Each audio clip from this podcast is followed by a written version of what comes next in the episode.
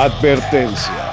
El siguiente podcast contiene spoilers, lenguaje soez, uso de sustancias controladas, contenido sexual, mucho spanglish y maracuchismos por coñazos. Se recomienda discreción a nuestros oyentes.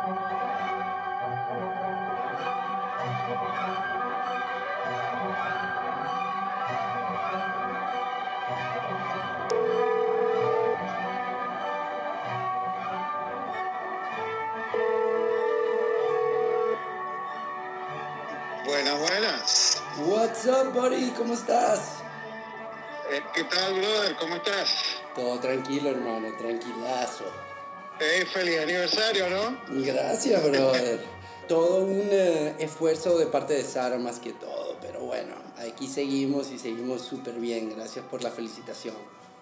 Acá ya estoy, bueno, comenzando mi tercer mes acá en Morrocoy. Sí, loco, empiezo a ver las fotos y ya se empieza a ver todo un poquito más como The Witch, ¿no? O sea, como que siempre estás metido en el monte y ahorita hay animales raros y verga, entonces se está poniendo interesante la cosa. Sí, sí.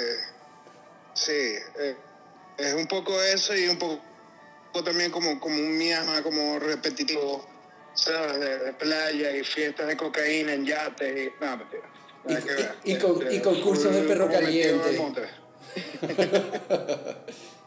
bueno, loco, y, y bueno, bastante emocionado con, con nada, este nuevo episodio, ¿no? Sobre así joyitas subvaloradas de los 90, ¿no? Sí, loco, tú sabes que yo creo que... que, que por cierto, ¿no? E- Este, ha- había un tema que quería tocar contigo, ¿no? Antes de que, de que entráramos ya como, como en el tema que va a tratar este episodio, ¿no?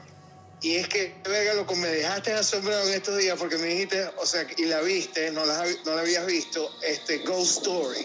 Vegación, loco, qué bueno que lo mencionaste porque Loco, sí. y que me asombrado porque esa es como vergación de José Miguel Álvarez esa película, o sea, es como la propia película que, o sea, de bolas que te iba a matar. Loco, sí, y siempre como que supe que había tenido muy, muy buenos reviews y que Vegación, que la nueva voz y toda la nota, pero como que siempre me dio un poco son un poquito de ladilla y loco ahorita que la vi es como dices tú, es una de esas películas que automáticamente entra a mis 10 películas que siempre voy a recomendar, sobre todo modernas, ¿no? Es como que ¿qué es esta verga? Y al final tenía chills, o sea, lo-. Loco, es increíble, o sea, lo diferente que es a cualquier otro tipo de película y el approach. Sí, loco, es, es una verga, no se parece a nada y bueno, este, tiene unas escenas, o sea, recuerdo mucho como ese mom- momento de, de Rooney Mara como comiéndose el pie. Eh, No sé, o sea, tiene como unos momentos emocionales demasiado rechos, ¿no? Loco, y, y como es- bien así como sutiles, ¿no?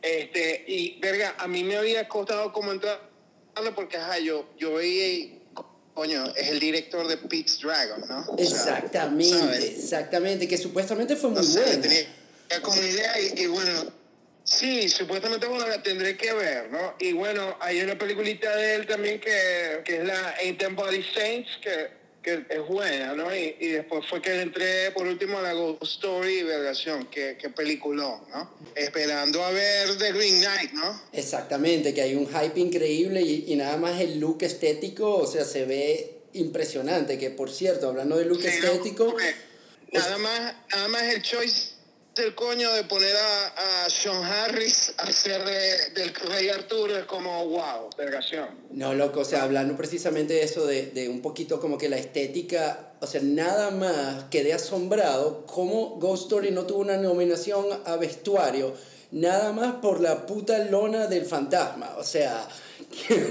no sé si es la fotografía, loco, no sé si es la Loco, fotografía o es- el es tan- material, pero es increíble, es como un personaje dentro de la trama, loco, lo que puedes ver nada más con el, con la, con la, o sea, el disfraz de Halloween de, de, de Charlie Brown, ¿me entendéis? Sí, es como vergación. O sea, nunca una sábana había expresado tanto.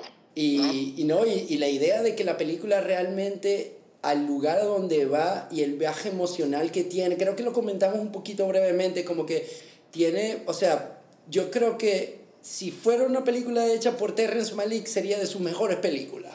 Una verga así que es Verga. impresionante. Sí, un poco como un trip así, un poco como, como ese estilo, ¿no?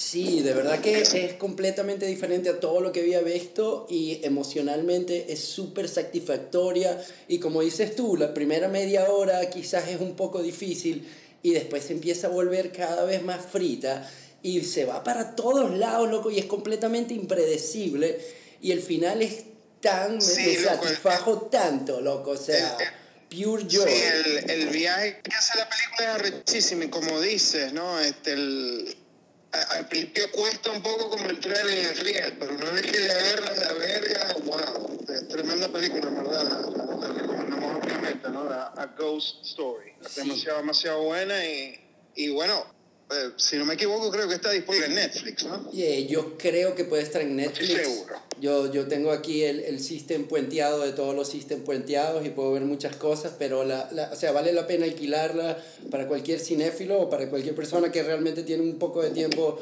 como que viendo lo mismo y quiere ver un cine de autor completamente contemporáneo y, y totalmente satisfactorio. O sea, la película 12 de 10, ¿me entendéis? O sea, 20 thumbs up. Exacto, échale bolas porque vale la pena, demasiado buena. Y, y casualmente, loco, la única otra cosita que vi por ahí... Sí, en bueno, brother. Aló. ¿Cuál? Vea, loco, vi también cuál? que tenía en la lista así de mucho tiempo sin ver y fue como que muy buen popcorn movie, eh, eh, la Attack the Block. ¿La cuál? Attack the Block se llama, es una película inglesa Verga, loco, claro, sí, por supuesto, por supuesto. que es como, Eh, ¿sabes? eh, es como bien de pinga esa, esa peliculita. Es como que No Shaun of the Dead es la que volvió a, a, a darle atención al género y de repente un poquito tienes Zombieland con zombies y tienes Attack the Block con extraterrestres y verga, pero son básicamente como que la misma... Sí, eh, tiene como mucho de Carrite en su, en su ADN, esa Sí, película, ¿no? De hecho, el, el, escrito- el director de la película de Attack the Block, que está por hacer la segunda, fue el que escribió el guion de Ant-Man pensando en Edgar Wright para dirigirla. Entonces se ve completamente como que por dónde viene la película y para dónde va. Y es una hora y media así de pure popcorn delight. O sea, estéticamente súper bien Sí. y súper de pinga la película. Sí, verga, loco, por cierto, este, ¿viste por fin Bringing Out, eh, perdón, Things to Do in Denver When You're Dead? Claro que sí.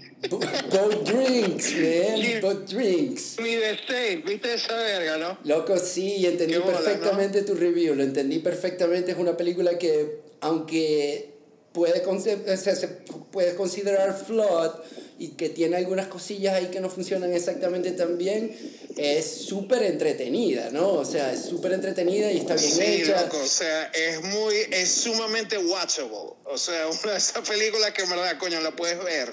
Qué Por- joda. y por O sea, cierto, se, se presta mucho a dejarse ver. yo no sé si yo nunca te conté mi historia con Gabrielle Anwar, creo que se llama la actriz. Sí, claro, Bueno, claro. Ajá. Que fue como que lo, lo comentamos, ¿no? Que era el típico, uno de los típicos top 5 crush así de los 90 y, o sea, en perfume, en, en verdad, en perfume Scent of a Woman, perfume mujer, la tipa es increíble en la escena del tango. Hizo una peliculita también con Barry Levinson y Michael J. Fox, ¿no? Que también está como que super light, pero, pero bueno, eh, cuando yo vivía en Miami, loco, este, la novia que yo tenía en ese tiempo también trabajaba en audiovisual como yo, ¿no? Trabajaba de hecho en el departamento de, produ- de producción de una serie de televisión que se filmaba en Miami que se llamaba Burn Notice. Burn Notice. Y Gabriela Anwar, eh, Gabriela Anwar era la protagonista femenina, ¿no? De, de, de Burn Notice. Y, y bueno, lo que resulta que un día la tipa está en el, eh, no está en el set, está en las oficinas y está en el cubículo de mi novia en esa época y ve una foto de los dos, de mi, mi exnovia y yo, Y la coña dice como que, mmm, that's quite a catch, you got a yummy boyfriend. Y no puedo evitar pensarlo que, que I had a shot con Gabriel Angwer en algún universo paralelo, ¿me entendéis? de, Maracaibo a, a, una foto en sus manos. Maybe she was just being nice, pero it's like, okay, I like the thought about this. Exactamente, loco. Exactamente, buen, buen recuerdito ese para atesorarlo. Mira. Entonces, vamos a, darnos hoy con 90 con este underrated gems. Sí, exactamente, o sea, como películas así que, que infravaloradas, ¿no? De, de, la década de los 90 y, y, bueno, hay muchas, ¿no? O sea, para mí en verdad y creo que también para ti fue, fue un proceso arduo de selección este, ¿no? Yo en verdad terminé como con una lista como de 30, ¿no? Y bueno, fue, fui como reduciéndola, reduciéndola, reduciéndola hasta llegar como al top 5 y, y bueno, algunos runner-ups que ya al final del programa me imagino que tendremos oportunidad como de nombrarlos cada uno, ¿no? Estoy este, totalmente de acuerdo. Eh, si quieres hago los honores. Comienzo con mi número 5. Ándale, brodo, ándale. O sea, quizás antes de que te lances quería mencionar también que, me, como dijiste, me pareció súper difícil y me encantó que fuera difícil porque me di a la tarea de revisitar un pocotón de películas de los 90 y me parece que este episodio también es como que un primo del que hicimos anteriormente, ¿no? De, de Guilty Pleasures. En ese sentido hay como que hay cierto parecido entre underrated y guilty pleasure, aunque son casi que polarmente este, opuestos, pero sí estuvo muy de ping el, el production stage de este episodio. Sí, yo creo que, eh, digamos, o sea, con el de Guilty Pleasures es como, ok, nos gusta demasiado esta verga, pero entendemos por qué es mala. o por qué la gente puede decir que es mala. En cambio, esta es como, hey, esta película es genial, o sea, no saben de lo que se están perdiendo. Exacto, pero es la, la misma nota al revés, como que decirles a la audiencia, vega loco, tenéis que volver a ver esta verga porque hay algo que ver en ella, ¿me entendéis? Hay algo que de verdad los dos nos gusta mucho. Y bueno, loco, empieza entonces. Bueno, brother. Este, mi número 5 es este, La Fantástica de Game este, de David Fincher. Verga, loco, me extraña que no hayas agarrado Alien 3. Protagonizado. ¿Cómo, cómo? Que me extraña que no hayas seleccionado Alien 3 en vez de The Game. No, no, no, o sea, que Alien 3 y yo no, no, no pegamos mucho, ¿no? Pero, ajá, o sea, la verga, The, Game, The Game en verdad, yo te digo, ¿no? O sea, ahorita eh, esa es una película irrealizable, ¿entiendes?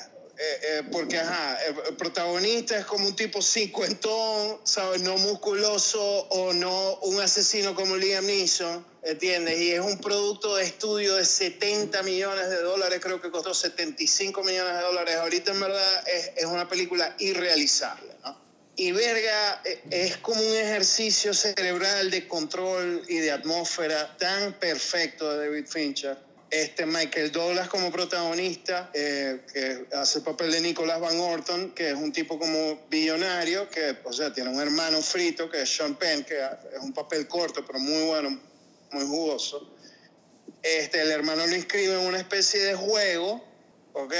Este, y es como una vaina, o sea, que él al principio cree que es, que es como un health club o algo así pero es un juego hecho a la medida de cada participante, ¿no? Y la verga va escalando hasta un punto donde el coño cree que hay como una conspiración de todo el mundo en contra de él, ¿no? Entonces es como un cuento paranoide de suspenso, como un thriller, pero verga, es tan David Fincher todo, loco. O sea, como, como la paleta de colores, como la atmósfera, eh, el control, la mano de hierro que tiene el coño, o sea, como controlando la tensión ¿sabes? Como dicen por ahí, he directed the shit out of this, ¿no? Totalmente. Y verga, este, te digo, eh, él supuestamente a Fincher no le gusta mucho, él siente que la cagó un poco en el tercer acto, pero a mí me encanta cómo termina la película. Este, y verga, o sea, si quieren ver como, como un par de horas, o sea, de, de cine como con especial atención a los cuidados y, y, como un mecanismo de relojería perfectamente montado, coño, vean The Game. O sea, pues verga, a, mí me encantan, ¿verdad? No sé qué, qué, qué piensas tú. Loco, yo estoy de acuerdo 100% contigo, ¿no? Ya para la época en que la vi, que la vi en el cine, como que ya todavía ya estaba completamente enamorado de, de David Fincher y lo que estaba haciendo. Y me gustaba mucho como que su selección de material, aunque en tonos oscuros bastante diferentes en, en, en, términos de, de plot, ¿no? O sea, de lo que realmente está sucediendo. Y como dices tú, una película increíblemente meticulosa en las manos del director más meticuloso que existe. Y Sean Penn está increíble. Eh, el propio este, mm, eh, Michael Douglas está genial porque es como que ningún otro director lo había puesto a, vamos, a, vamos a, hacerte un punching bag y vamos a darte de coñazo hasta que, o sea, quedes completamente exhausto. Le, le, sacan la chicha. Exacto, y es como que vergación, o sea, el personaje nunca, nunca, nunca, desde el principio o en el primer acto, es un personaje agradable o que tenga cualidades así como que, no, o sea, el coño no es como un Gordon Gecko que, aunque, aunque es una basofia, como que tiene, ¿sabes? Un caché y verga y todo el mundo quiere ser como él. En cambio, el Van Horten es como que una momia, ¿no? O sea, y, y precisamente de todo se viene esto y estoy totalmente de acuerdo contigo. Para mí una de las mejores cosas es el tercer acto, cuando realmente con, con, o sea, ves todos los tonos y te da la vuelta y empiezas a ver por qué la finalidad del game es el game. Y me encanta cómo lo, lo siguen amarrando como una cuestión que es solo exclusivamente para una mi, eh, minoría blanca hiper wealthy, ¿no? O sea, porque no todo el mundo se puede costear el game. Y, y como que la escena a la, al final en el salón de fiestas es una verga increíble. Y esa vuelta, o sea, nuevamente, la película perfecta de no esperarte el final y que el final para mí fue súper, súper jugoso, o sea, una película que de hecho se vuelve mejor mientras la sigues viendo. Es como que tiene... Sí, eh, ve, o sea, normalmente, ¿no? Y, y verga, yo recuerdo por ahí una entrevista como Michael Douglas, donde él decía que esa era una de las veras que más le gustaba de la película, ¿no? O sea, normalmente uno, verga, por lo general uno puede adivinar como el final de las vergas, ¿no? Como, verga, ok, esto va por aquí y tal. Con The Game, en verdad, vergación, vos no, cuando la ves por primera vez, no sabes en qué va a terminar la verga, o sea llevas como una hora veinte y todavía como, ya va, ¿para dónde va esta verga? ¿No? Y, y es, es, muy sabroso cuando, cuando logra un cineasta como, como generar esa sensación en, en, la audiencia. Estoy totalmente de acuerdo contigo y me parece excelente la selección, sí. loco, sobre todo porque eh, a mí me pasó mucho como que buscando las películas favoritas para esta, que hay muchos directores que compartimos de los 90, que todavía seguimos compartiendo, que tienen muy buenas películas que me parecen underrated dentro de esa década. Y yo creo que The Game ciertamente está ahí en mi top 10 de, de, de películas que, oye, si no la viste, vela, y si la viste y no le paraste bola, vuélvela a ver porque es una, una bestia, una bestia. Sí, sí, sí, sí. Bueno, loco. It's your go. It's my go, loco. Bueno, este, nuevamente con este tema, ¿no? De, de, de, directores que me parece que hicieron películas que deberían prestarle mucha atención nuevamente. Yo me voy a, a ir con la To Die For de Gus Van Sant. Eh, para, me imagino que la mayoría de las personas lo ha visto, ¿no? Pero me parece una película extremadamente diferente al material que Gus Van Sant normalmente hace sobre todo en los 90, pero no me puedo imaginar la película, es el guion no me lo puedo imaginar rodado por otra persona, porque... Pero es, un poco el feeling como si John Waters le hubiera dicho, verga, loco, filma esta verga. Sí, loco, tiene una, alguna, tiene, o sea, es que parece, parece como una camisa prestada, pero que le queda mejor a él que a cualquier otra persona, ¿me entendés? O yes. sea... Es una sí, verga increíble, o sea, desde el tú a tú que hay de principio a fin entre el amor que tiene la cámara por Nicole Kidman y por este Joaquín Phoenix, que los dos, o sea, para los que, o sea, para los que conocen a Joaquín Phoenix de ahora, en To Die For era pegación, lo había visto quizás una o dos veces máximo, y tiene ese estallido de que el personaje está tan torturado y es tan bueno y tiene la cámara como que a 10 centímetros todo el fucking tiempo.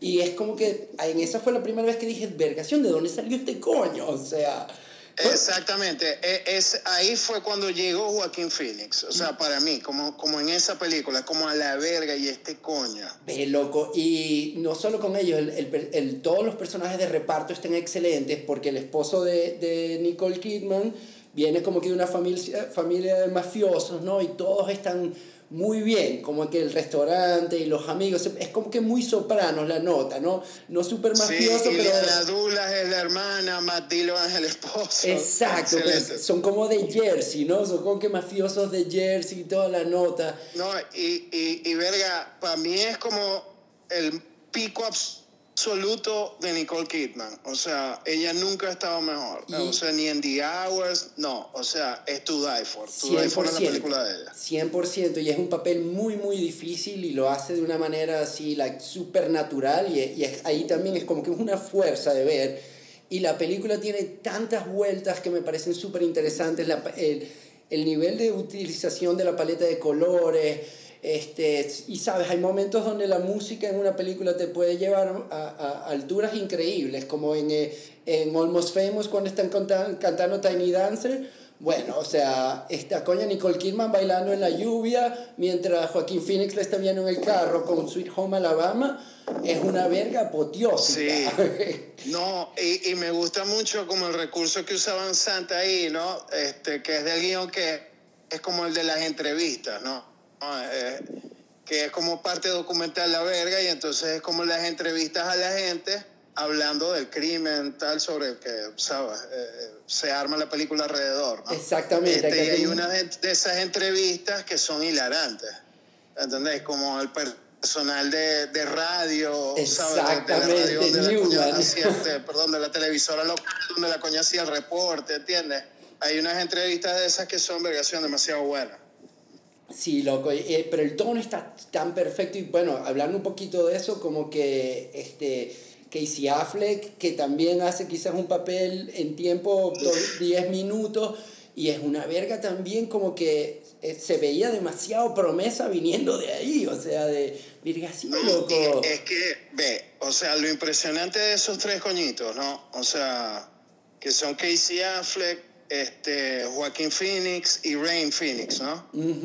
Este, Vergación es, o, o, sea, parecen de verdad como si los hubieran sacado de la calle. O sea, yo cuando vi así, cuando tú ves esa película por primera vez y ves a Joaquín Phoenix, tú juras que Joaquín Phoenix está completamente quemado, frito, loco.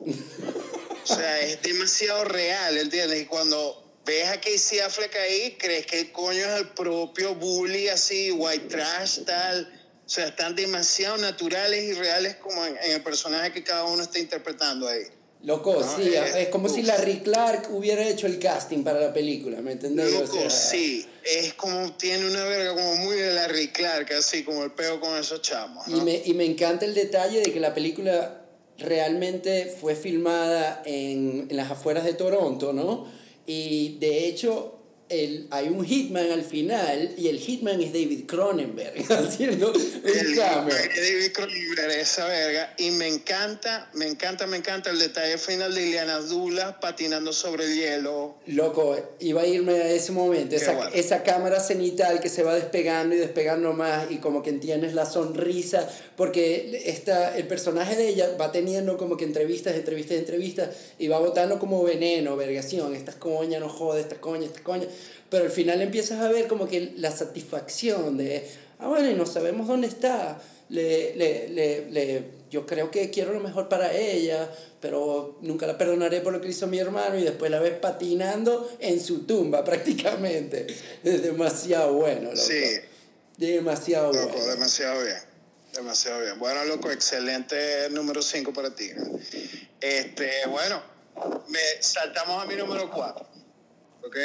Plomo. Este, ajá, en mi cuarto lugar, este, yo puse una película que es muy cercana a mi corazón, ¿no? Y es la In the Mouth of Madness de John Carpenter.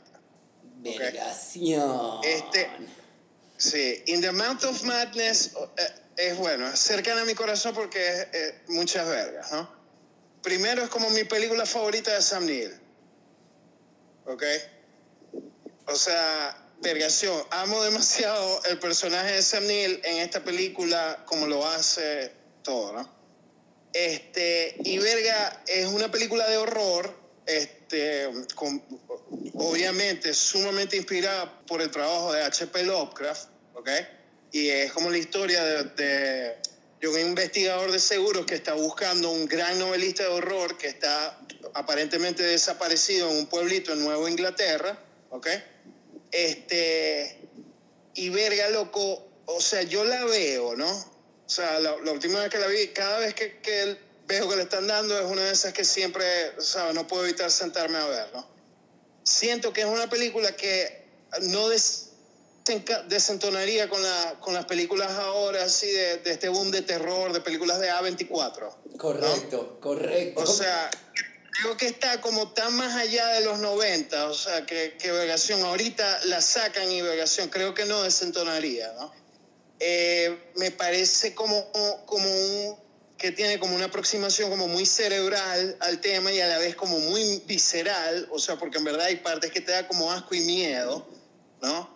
Este, hay vergas como muy creepy, o sea, cuando se están acercando al pueblo y ven al coñito ese en la bicicleta y después ven y es como con una máscara de viejo, ¿no? Y es porque el coñito está atrapado en un loop infinito tratando de salir del pueblo, esas vergas, ¿no? Este, ¿sabes? La vieja recepcionista del hotel, que es un monstruo con tentáculos que mató al esposo, ¿sabes? El shot del esposo desnudo, esposado a la verga, o sea, tiene vergas tan fucked up la película, ¿no? Y este, me encanta porque eh, eh, muy en, ¿sabes? En modo Lovecraftiano, ¿no? Eh, la película es como un flashback, ¿no? Comienza con una entrevista como alguien que está en un manicomio, que es Sam Neill, y eso es, es como el marco que sirve para la historia central de la película, ¿no? Y me encanta cuando usan ese recurso, ¿no? Me encantan los cuentos de Lovecraft y me encanta que, que lo haya hecho John Carpenter este, en esta película. Y verga, bueno, John Carpenter es uno de esos coños que, o, sea, es como Stephen King, o sea, hay, hay, como una afinidad en mi corazón de niño, ¿no? Este, hacia él, ¿no? O sea, porque es uno de esos autores que, o sea, marcó mi mente de carajito, ¿no? Y verga, yo creo que esto, junto con Halloween y junto con The Thing, especialmente, este, verga, para mí son como los momentos más brillantes de su carrera, ¿no? Y esta, en verdad, verga, me encanta. Amo, amo, amo esta película, ¿no? Y, o sea, me parece en verdad como una tremenda película, o sea, técnicamente, o sea, me parece que está muy, muy bien, ¿no? Y, y bueno, en especial a la gente que está apreciando como, como esta nueva ola, ola de, de horror así de autor bueno, de calidad, verga, les recomiendo que le echen una mirada a esa película, porque en verdad vale la pena. Ve, loco, yo, como tú bien sabes, no soy tan eh, no soy súper fanático del, del, del género de, de, terror, pero obviamente nosotros crecimos con, con las manos de, de, gente como Wes Craven escribiendo y, y, John Carpenter, y estoy totalmente de acuerdo con The Thing. Pero In the Mouth of Madness me parece quizás la película más madura como realizador que, a él, que él ha hecho. Y estoy totalmente de acuerdo en lo que dices, porque de verdad la podrías poner en el cine ahorita y no le lleva nada en, en, en pegación, en recursos para contar la historia, en efectos especiales bien utilizados, en una trama súper oscura, en hacerte fucking brincar de la silla cada siete minutos, ¿me entendés? O sea... Sí, loco. Eh, no sé si recuerdas, hay una parte que, que Sam Neill se está quedando dormido porque el, el peor también de la película es que los libros de, del autor este desaparecido que se llama Sutter Kane, que el papel lo hace muy bien este Jürgen Prock, ¿no? el actor alemán, este, los libros cuando la gente los lee eh, inducen como episodios psicóticos, ¿ok?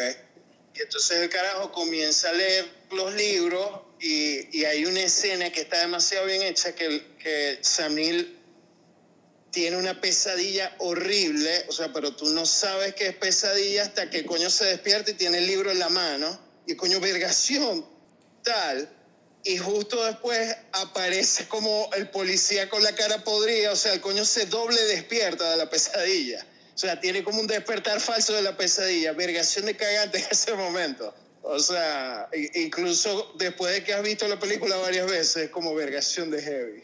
Sí, loco, sí, me acuerdo de, de, esa película porque es una de esas películas que odié, de todo lo que me hizo fucking saltar y todas las imágenes que me llevé conmigo por meses, ¿me entendéis? O sea, que cada vez que se apagaba la luz como que veía vergas en el techo, más o menos. Sí, sí, sí. Tal cual.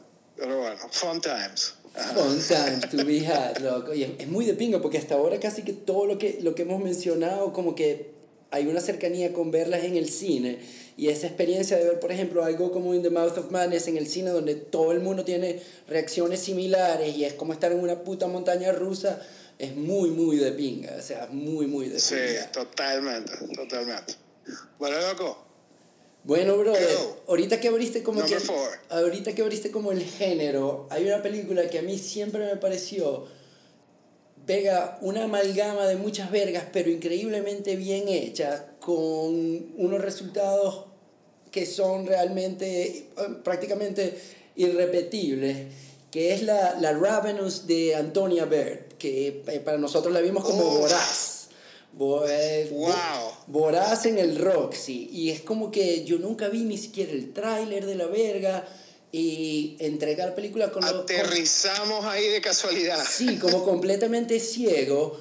Y es una mezcla, vegación de... La directora es inglesa, Antonia Ver, pero creo que tiene a Guy Pearce, que es australiano, este Robert Carlyle, tiene un poco de casa así también americano, y es básicamente un coronel del ejército que es condecorado porque eh, lo trataron como héroe de guerra y después sabemos que se hizo el muerto. Y entonces cuando lo descubren lo mandan como en un post remoto en la mitad del fucking woods in the wilderness. Y ahí se empiezan a desarrollar un pocotón de cosas como el personaje de Robert Carlyle que dice que hay un, un grupo de gente que se quedó atascado. Y empezamos a descubrir que hay más o menos que vampiros inmortales caníbales, una verga así. Exactamente, yo, yo mm, este, te, iba a mencionar eso, o sea, es, como, digamos, está tomando como una verga del imaginario, ¿sabes?, colonizador estadounidense, que es, por ejemplo, la expedición Donner.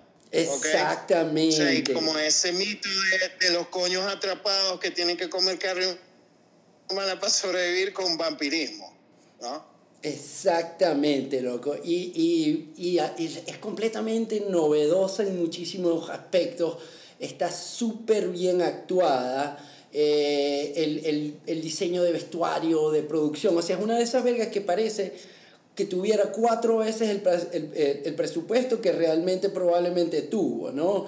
Y, sí, y bueno, me acuerdo... Y, verga, es una de esas películas, loco, que, que a mí lo que más me impresionó de Ravenous es, o sea, es como decir, como 12 Years a Slave. O sea, el sentido de que es una de esas películas que la podéis oler y sentir. o sea, es táctil, la verga. O sea, casi que podéis oler los frames, ¿entendéis? Es, es, mierda. Sí, loco, los coños están de verdad sucios, este, la ropa de verdad, o sea es como, está muy, muy, muy bien ambientada en esa época. Y hay una cosa que me acuerdo que me voló la cabeza, que es que fue el primer score que vi como de Damon, Damon Alban de Blur, pero en esta película hacen dos cortes. Hay un score electrónico que es de Damon Alban y hay y uno este, instrumental que es de Michael Nyman. Entonces esa combinación por ahí es increíblemente novedosa, como que tener esos dos genios de completamente different side of towns colaborando en, esta pieza. Es pero brutal, brutal, brutal, brutal. O sea... Sí, este verga me recuerda mucho. Hace poco loco me leí una novela muy buena de, de una escritora que se llama Alma Katsu que se llama The Hunger, ¿no? Y precisamente es como un, un retelling este, de la tragedia de la expedición Donner, ¿no? Que, que fueron estos colonos o sea que estaban buscando como una ruta de acceso este, hacia el oeste y se quedaron atrapadas en, en las rocallosas y, bueno, el desastre que hubo y que tuvieron, se murieron de frío, de, de hambre y muchos de ellos tuvieron que este, apelar al canibalismo para sobrevivir, pero, o sea, lo mezcla como con hombres lobo. ¿No? Y es tremenda novela de terror, loco. Es muy, muy, muy buena. Una muy, muy, muy buena novela de terror. Si te cae por ahí por las manos, loco, léela. Excelente. De, de, Hunger de, de Almacazo. Me encanta. Y cuando la leí, este, verga, me recordaba mucho a Ravenous. ¿Entiendes? Por el setting, por o sea, las circunstancias de la verga. Sí, no, y esta película, te digo, fue una de las más fáciles de incluir en mi lista, porque aun cuando que hay, como habíamos comentado, muchos directores que, pegación, tienen películas underrated que pudieran entrar en esta, esta es una de estas películas que mucha gente yo creo no la ha visto y, y otra no sabe qué tan buena es. Por ejemplo, puedes conseguir algún crítico que te diga, verga, no, The Game es una de las mejores películas tal, o, o, o To Die For, por supuesto, ¿no? Y To Die For hasta cierto punto, coño, tuvo como reconocimiento de premios y nominaciones a algunas vergas tal, ¿no? Pero pasó un poco, pero esta verga, o sea, la mayoría de la gente que yo le pregunto no la ha visto. O sea, ni puta idea de que existe esta película y es arrechísima. Arrechísima y, y nuevamente lo que estamos hablando es súper original en el nivel de, de, de trama y de mezcla de elementos y y, ¿sabes? Se siente como, como nunca te pasó como que la primera vez que viste Taps y dices como que vergación, que, que bien actuado, que bien está el caso y después te das cuenta como que de Outsiders y verga, es que todos estos coños fueron a salir a ser estrellas y en cambio en esta película todos los actores son muy buenos actores de carácter, pero son, eh, son actores secundarios. Nunca ninguno de ellos como que se fue quizás al, al, gran, gran, o sea, dio el gran paso, ¿no? Pero David Arquette, este Jeremy Davis, Jeffrey Jones, este, hasta el... Creación, que molle colección de coño. Loco, Neil, película, ¿no? Neil McDonough está también en la verga, o sea, hay como que todo el mundo está bien, todo el mundo está muy bien y todo está muy balanceado, pero sobre todo el, el tú y tú de Robert Carlyle y Guy Pearce está fantástico, o sea, realmente fantástico. Sí, loco, eh, demasiado bien. Este, bueno, me voy con mi, con mi tercera, ¿no? En el, en el top 5, ¿no? Mm, ya está encendiendo un cigarrito para ambientar aquí. A ver. Ok. Yo creo que esta, o sea, para mí fue la última película buena que hizo Oliver Stone.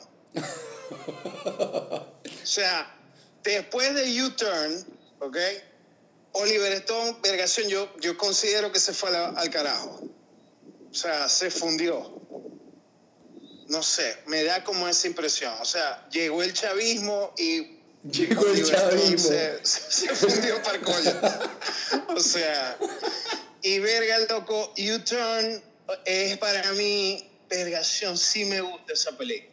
Y coño, cuando salió, eh, las críticas fueron, o sea, mixtas, ¿entiendes? O sea, me imagino que si la buscas como un Metacritic, debe salir como 40, 50%, ¿no? Verga, si, si acaso, ¿no? Pero verga, loco, me parece un neo noir espectacular. O sea, es hilarante. Así te meas de la risa viendo U-Turn, ¿ok? es desesperante, es como una pesadilla kafkiana en un pueblo me perdí para el coño de Arizona, ¿ok? Sean Penn es el protagonista, lo lleva perfectamente, ¿no?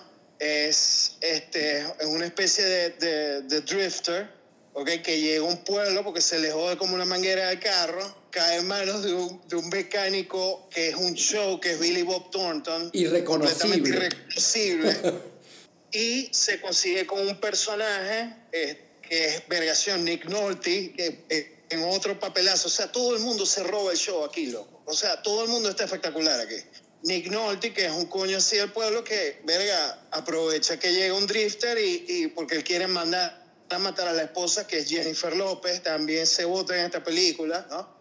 Y entonces le hace como la propuesta a, a Sean Penn, ¿no? O sea, es, el, el propio esquema de la propia historia noir, ¿ok? la verga está como con un filtro sepia, ¿no? Increíble, que te hace sentir como el calor y la opresión del pueblo. Este, bueno, ya te mencioné a Billy Bob Thornton, el mecánico, Nick Nolte, que es el esposo psicópata, Jennifer López, que es como la fe fatal. Están también John Boyd haciendo el papel como de un pordiosero indio. Loco, ¿okay? sí. Que está más frito que el coño. Este, el grandísimo Powers Booth, este, haciendo el papel del, del sheriff, ¿ok? Y este, tiene un papelito loco de Joaquín Phoenix y Claire Dane. O sea, que Joaquín Phoenix es como un, un gallito alzado de pueblo que se hace llamar TNT. ¿no? Que, no sé si te acuerdas que tiene el TNT hecho con, con máquina de afeitar en la parte de atrás de la cabeza. Correcto, brother, correcto. Sí, este, la novia es Claire Danes y vergación, loco. O sea, yo gozo con esa película. Me hace reír demasiado. O sea, tiene chistes demasiado buenos. Vergación está muy bien contada. O sea, las tomas son muy de pinga. Robert Richardson se bota. O sea, es coño. O sea, amo esa película. Es, es como Vergación, mi neo-noir number one. Y verga, no entiendo cómo no todo el mundo la, la, la adora, ¿no? Y yo creo que es, que es como hora de que haya como una reevaluación crítica de esa película, porque en verdad, loco, vergación. ¿Quién me es buena? En especial el reparto, loco, por Dios. De loco, estoy 100% de acuerdo contigo. De hecho, esta película la vi también como que para en mi research y aunque aunque sí estoy en desacuerdo contigo porque yo soy súper, súper fan de Any Given Sunday, probablemente mi película de fútbol favorita que la hizo en la rayita Oliver Stone después de U-Turn y en el 99. Ah, no. Ah, bueno, no. Esa es la última película buena de, de Oliver Stone. Any Given Sunday es lo máximo. Exactamente, pero U-Turn, loco, está muy bien porque también me encanta que el personaje que dices tú, o sea, el personaje de Sean Penn, de Bobby Cooper, como que perdió un pocotón de dinero en Las Vegas y tiene, le, le, faltan tres o dos dedos en la mano porque ya se los cortaron. El coño se está escapando de toda esa verga cuando se le rompe el radiador y tiene que parar en este pueblo, como dices tú, y empieza todo el noir que está, eh, que está orquestado. Eh, la edición está muy buena de la película y, y nuevamente, como dices tú, cómo la lleva. Y es que, y de alguna forma, loco, dentro del pueblo, no hay un solo personaje que vos le queréis dar un billete de dólar. O sea, ni siquiera a John Boyd. O sea, todos son una mierda. Es como que, eh, como que te moriste. Es sospechoso. Sí, loco. Eh, como dices tú, el, el Power Booth, este, todo, todo el mundo tiene una agenda y nadie es likable. O sea, como que todo este pueblo se está derritiendo. Es una verga muy... Y es canibalística. O sea, sí. me, encanta la, me encanta la escena como de Powers Booth, así rascado, como que cuando se destapa que él también está este, teniendo sexo con Jennifer López. Exactamente. ¿no? O sea, que es como a la verga, o sea, Dios mío. No, no, no, tiene unos triángulos muy bien y me encanta el tono de la narrativa y sobre todo que en manos de Oliver Stone es perfecto, es una película donde hubiera sido completamente inaceptable tener algo remotamente parecido a un happy ending, ¿no? Y esta película es como que netamente Aronofsky en el sentido de que las vergas empiezan mal y poco a poco se van poniendo peor, o sea... Sí, loco. o sea, el final es demasiado hijo de puta. el final es demasiado hijo de puta, loco, tal cual, tal cual. Sí. Y, y nuevamente, Sí, o sea, sí. me parece que hubiera habido quizás una intención de intentar hacer algo como Natural Bird Killers y aun cuando es el mismo fotógrafo, aun cuando es el mismo director, aun cuando hay una edición ligeramente similar, que es más la época de los 90 y lo que estaba haciendo Oliver Stone en esa época, son películas diferentes. Y, y, y U-Turn también me pareció que vale la pena y es, ca- cae así como anillo al dedo en esta lista, así completamente underrated. Sí, totalmente, totalmente, bro. Este, bueno, ah, your number three. Bueno, loco, mi number three es una de esas peliculitas también súper oscuras que eh, Ángel Mi Barrueta, el pana Ángel, me la pasó así como que, el, en, verga, yo creo que ya estábamos para esa época 99, yo creo que ya estábamos en DVD, o no sé, me puede haber pasado el, el VHS, y me dijo, loco, tenéis que ver esta verga. Y es una peliculita australiana que se llama Two Hands.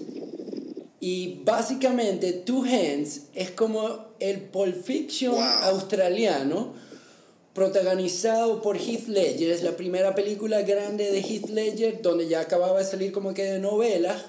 Y Rosie Byrne también es como que la actriz este, secundaria, el, el love interest y el female protagonista. Y básicamente Heath Ledger es le, eh, trabaja en un, en, en un barabín, ¿no? en un tiri club y verga, y el capo de los capos de los mafiosos australianos, que es Brian Brown, le, el gran Brian Brown. El gran, el gran Brian Brown le, le, le, le, hace una, tiene una tarea como que tiene que llevar un, un pocotón de cobre y entregar la plata para como que empezar a congraciarse y empezar a tener trabajo, o sea, salir de, en vez de ser bouncer, tener trabajo y estar metido con la mafia, ¿no? Y loco, el coño pierde los cobres, obviamente, y es como que toda una persecución y él intentando recuperar los cobres.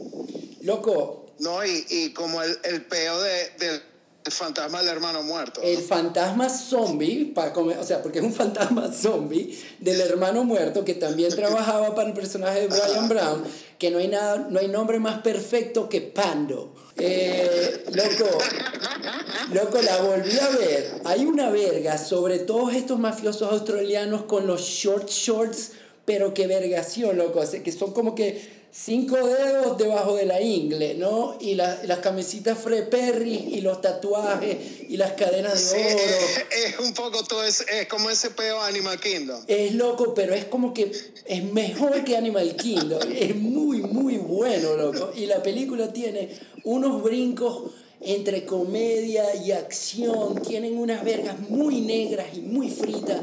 Este, la película se deja ver increíblemente bien. O sea, obviamente después de esta película, Heath Ledger hizo Night's Tale. Es así como que, verga, te vamos a, a poner 20 millones atrás para lo que queráis hacer. Y, loco, y toda la verga, toda la película la volví a ver. Y de todas las películas que volví a ver, es una que me pareció que aunque quizás no sea magistral, no tiene falla, tiene una trama completamente única, está muy bien ambientada porque es el peo australiano de la nota, eh, las actuaciones están geniales, cómo se interrelacionan todos los personajes, hay dos carajitos que como que son unas ratitas también, tipo Ciudad de Dios, que es súper interesante ver lo que le pasa con esos personajes y cómo todos están entrelazados y el punto de la violencia súper entretenida la verga, loco. O sea, súper, súper entretenida la verga. No, y, a mí, o sea, con Two Hands, o sea, me asombra que no sea más conocida, porque en verdad esa película marcó profundamente como mi apreciación sobre quién era Heath Ledger, ¿no? 100%. Porque cuando estaba saliendo como esas películas tipo A Night's Tale o Ten Things I Hate About You, yo lo tenía en la mente como el coño de Two Hands. ¿Entendéis? Entonces, sabes, desde siempre como que lo aprecié como, como no, este coño es, es otra verga, o sea, este coño puede dar, va más allá, ¿no? Es otro peo, ¿no? Este, y verga, loco, o sea, me asombra que no sea una película que, que o sea, en verdad esta es verdaderamente underrated. O sea, me, me, asombra que no sea más, más parte como de la conversación cuando se habla así como de las vergas arrechas que, que, que hizo Heath este, en su carrera.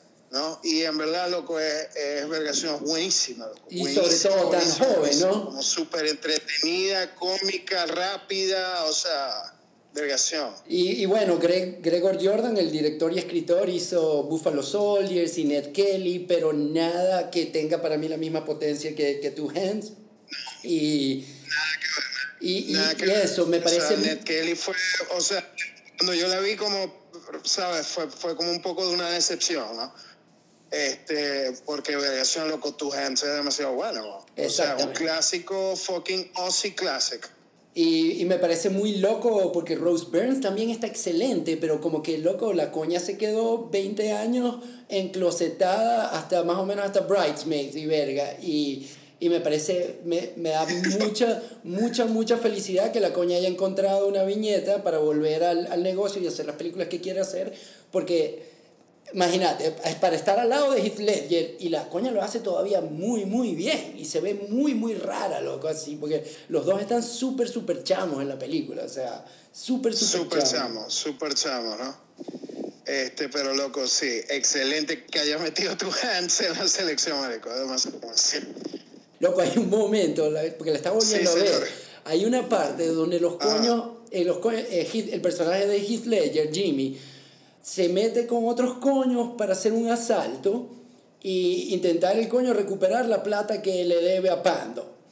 Y uno de los coños que está perfecto, loco, que es el, el, Aussie, loco, white trash por excelencia que le está diciendo al coñito todo el tiempo como que no juegue con la escopeta y verga y la escopeta se coñito intentando agarrarle la escopeta y ver puras pistolas mientras los niñitos están jugando con Barbie y verga. Y el coño loco hay una parte en el asalto al banco donde el coño está Heath Ledger que es como de Watchmen y el coño eh, está agarrando todo el dinero que está en las cajas y se va para la bóveda y regresando de la bóveda va a saltar el mueble y se va de jeta y queda inconsciente. Loco, y la, y es tan perfecta porque no te lo esperas y, y el coño cae cachugo. Y Ledger es como, hay como 5 segundos o 10 segundos de eh, como uno como espectador y Jimmy como personaje esperando que, el loco, ¿qué pasó? ¡Hey, loco! Levantate, pero es puro silencio. y lo tienen, que, lo tienen que arrastrar fuera de, del banco, loco. No, no, no, la verga es demasiado buena, demasiado, demasiado buena. Bueno, ya saben, gente, two hands, dos manos, métele la tarea. Bueno, mi brother, tu número dos. ¿Cómo, cómo? Mi número dos. Tu número dos. Mi número dos, este, verga loco, es, es una película difícil, ¿ok? Pero me parece como una gran película, una de las grandes películas americanas de los 90 y es La Happiness de Todd Solondz.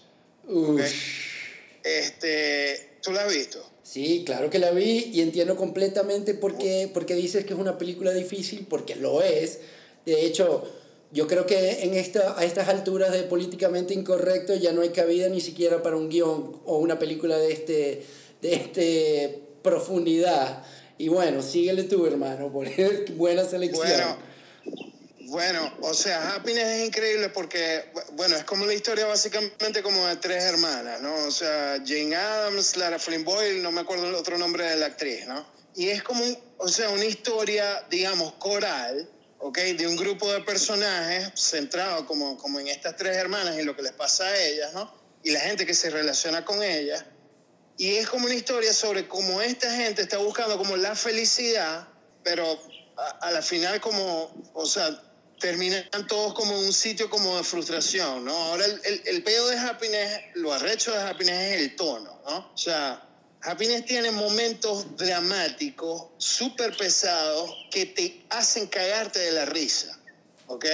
Y los momentos, o sea, generalmente cómicos que tiene la película, que están como presentados como el tono de comedia, tienen como una corriente abajo, o sea, de drama y de vergas como heavy, o sea, que, que es como demasiado fuerte. La película, bueno, incluye como uno de los escenarios más hijos de puta de la historia del cine moderno, ¿no? Que es que el esposo de una de las hermanas es como un psiquiatra, ¿ok?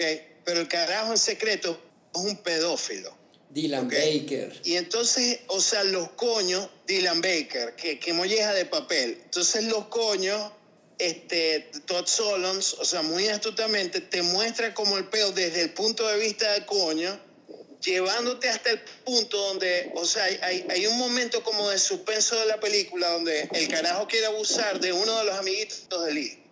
Y entonces el coño prepara un sándwich de atún y le mete como, como unos somníferos para que el carajito se quede dormido. ¿Ok? Entonces hay una parte de la película donde tú estás junto con el personaje como en el suspenso de se va a comer o no se va a comer el sándwich del coñito. ¿Entiendes? Loco, la verga es, horrible, horrible. Es así de hija de puta la película, ¿no? Claro, o sea, digamos, de ninguna forma se pone nunca, como, te pone nunca como a root for the guy. Y obviamente el coño obtiene como su justo merecido, ¿no? O sea, porque al final lo agarran para el coño. Pero como está presentada la verga, es demasiado, o sea, heartbreaking la verga, ¿no? Este, Philip Seymour Hoffman, o sea, hace un papel acá, loco, que, que es vergación. Uno de los momentos como top de su carrera que ya es demasiado decir, ¿no? Este, Lara Flynn Boyle, así se vota también. Este, Jane Adams, por Dios, la escena inicial de la película, ¿no? Es este, Jane Adams en un restaurante cortando con un carajo con el que ella está saliendo, que está enamorado de ella, que se llama, que es John Lovett, por este de Saturday Night Live.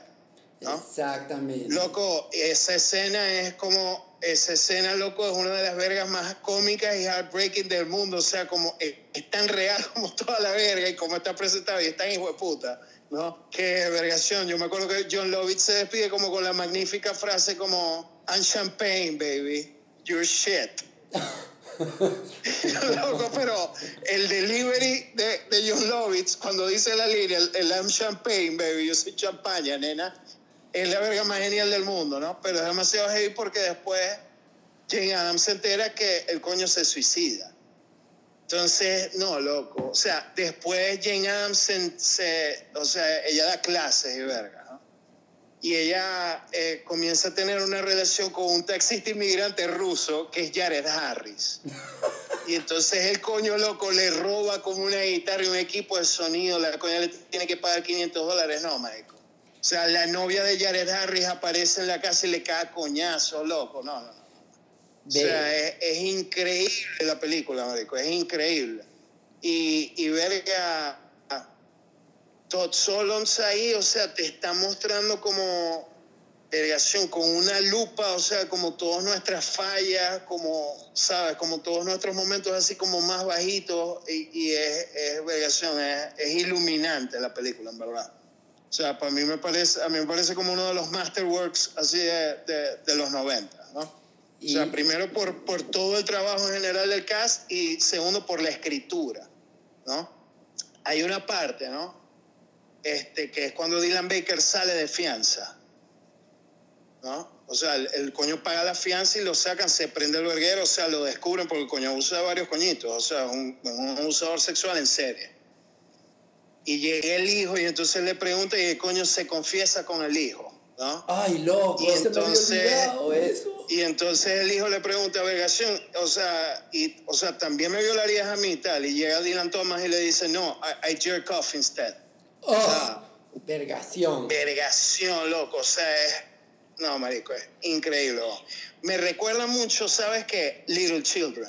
Vergación, Adelso, lo acababa de anotar, o sea, te, te iba a decir que a mí me parece que esta selección es tan hija de puta, pero, loco, me acuerdo que cuando vi la Little Children de Todd Solos, me pareció exactamente lo que dijiste. Me pareció que coño, este Todd Solos dijo sobre todo el personaje de. ¿Cómo es que se llama este carajo? El. O sea, me parece que, que Todd Solos lo que hizo es para preparar a todos los personajes es, tienen que ver Happiness 10 veces. Y eh, eh, este, eh, Exactamente, qué verga, ya va, ya va, una, una verga, una, una, una, una, anotación aquí. El director de Little Children es un Todd, ¿no? Pero ¿cuál es el apellido del coño? Yo creo que es Todd Solons, güey. Es también, no, no, no es Todd Solons, Marico. El director de Little Children es el pianista de Ice White Shut. Correcto, perdón, es Todd Field. Es el Todd actor Field. ese. Es Todd Field. Pero, Fields es la verga. Sí, loco, el, el, personaje de Jackie Early Haley, loco, es, es, completamente, o sea, como que los outtakes de, de Happiness, ¿no? Una película, loco, hay una parte donde el coño se levanta, o sea, el personaje, como dices tú, el, el de Dylan Baker, se queda dormido con el coñito y se levanta y como que tiene o, la ropa interior con sangre, o las manos con sangre, y es una verga sin música y la cara del coño de... O sea, me, o sea es una verga completamente disturbing. Y, y mucha gente, como dices tú, no la ha visto por miedo, no la ha visto por la, porque fue una película increíblemente independiente, como todo lo que ha hecho Todd Follows, pero nada más en, en, en el personaje de Philip Seymour Hoffman y, y, el tono de esta película completamente diferente a cualquier cosa que hemos puesto en esta selección. Sí. Vale la pena, pero vayan preparados, o sea que van a estar deprimidos por por lo menos una semana, o sea. Sí, no, y es muy, muy heavy, este, no, no, no, y el final, loco, o sea, el final, ¿no? Porque es muy loco y bueno, no lo voy a spoilear, ¿no? Para la gente que está, pero al final, eh, yo creo que es happiness porque al final uno de los personajes como logra, como el momento real de happiness de toda la película, al final, oye, y es la propia verga, ¿no? No, y, sí, este, Pero en verdad, vale la pena verla. Y, y verga, como Little Children, o sea, es, es, como un estudio así sobre personajes que usualmente, o sea, el cine no toca ¿entiendes? Y, y, está hecho como de una manera brillante, brillante, brillante, brillante. O sea, Todd Solondz, bueno, Welcome to the Dollhouse es una huevada también, pero aquí con Happiness, o sea, se votó. Es, es en verdad una película grandiosa, excelente cinta. Completamente de acuerdo contigo y me parece que tiene un lugar súper merecido y bien interesante dentro de este top 10. O sea, yo, ya hay un poquito como que de todo, ¿no? Y bueno, loco, ya se nos van acabando. Mi película número 2 es eh, nuevamente cayendo en cuenta de, de directores y películas underrated. A mí me parece que cada vez más el público, el espectador o los cinéfilos le han encontrado como que venue a esta película. Pero cuando salió, sobre todo, nadie sabía qué coño hacer con Jackie Brown.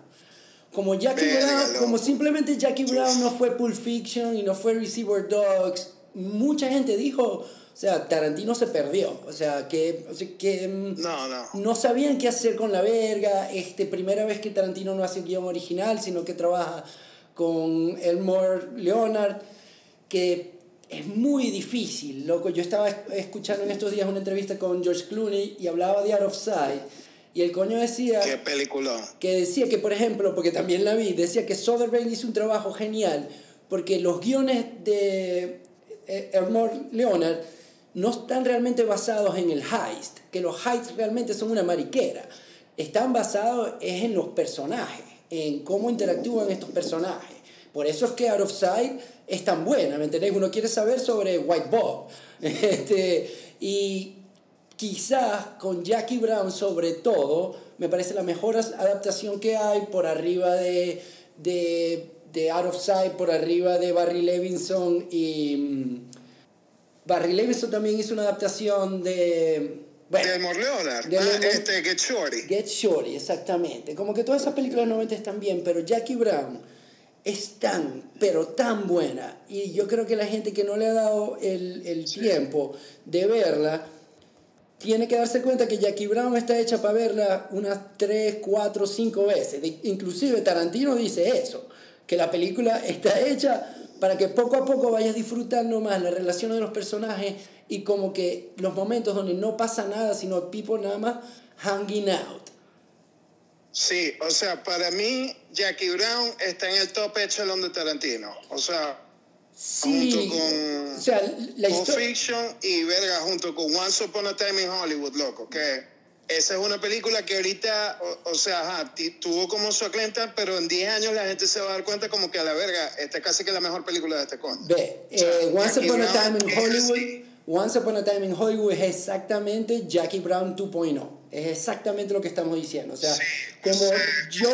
En 10 años la gente va a ver Once Upon a Time in Hollywood como vergación de películas de esta verga. Sí, ¿no? Loco, como que... A, a pesar de todo, todo como los grandes reviews que ha tenido y tal. O sea, es de los mejores, o sea, en el top, en el top, top, top de, los trabajos del coche. Samuel y Jackie Brown es así, loco. Jackie Brown es un, un peliculón, o sea.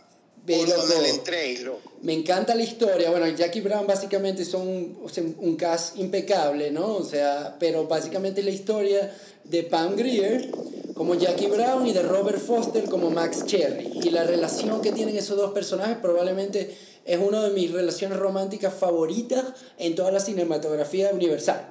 Como que la es un, no es un love story, pero para mí tiene una de las mejores love stories de todos los tiempos. Y me gusta pensar mucho que me encanta el, el ejercicio de Kill Bill, ¿no? La 1 y la 2. Pero sin Jackie Brown no hubiéramos tenido lo mejor de Tarantino y cómo cambió todo la base de su narrativa. O sea, sin Jackie Brown no tenemos Inglorious Busters, no tenemos The Hateful Eight, no tenemos lo que dices tú, el tratamiento de Once Upon a Time en Hollywood. Toda esa verga viene de cómo el coño exploró la narrativa de Jackie Brown y cómo funciona tan pero tan bien. Y hay una verga que me encanta, loco, que me parece que tiene como que muchísimas bolas que es que hay una historia por ahí muy famosa de que este, Robert De Niro le cayó el guion y quería trabajar como con Quentin Tarantino y le dijo a Tarantino que él quería ser el, personaje de Max Cherry. Pero Tarantino dijo que estaba tan enamorado, loco, con Robert Foster, que le dijo, verga, loco, o sea, yo sé que vos sois Robert De Niro, pero te tengo que decir que no. Si queréis, puedo hacer, puedes hacer este personaje, ver que... Pero ¿sabéis lo que es tener las bolas de decirle a Robert De Niro no, que, no podía agarrar el papel? Por favor, o sea, Robert Foster nació para ser Max Cherry. O sea, vergación. La última vez que la vi, así, me dieron ganas de llorar, porque ya se había muerto Robert Foster, ¿no? Y verga, o sea, qué perfecto o sea, qué, qué, hombre perfecto para ese papel perfecto. O sea, es como era él. Era él, marico. Más nadie. Más nadie podía hacer ese papel.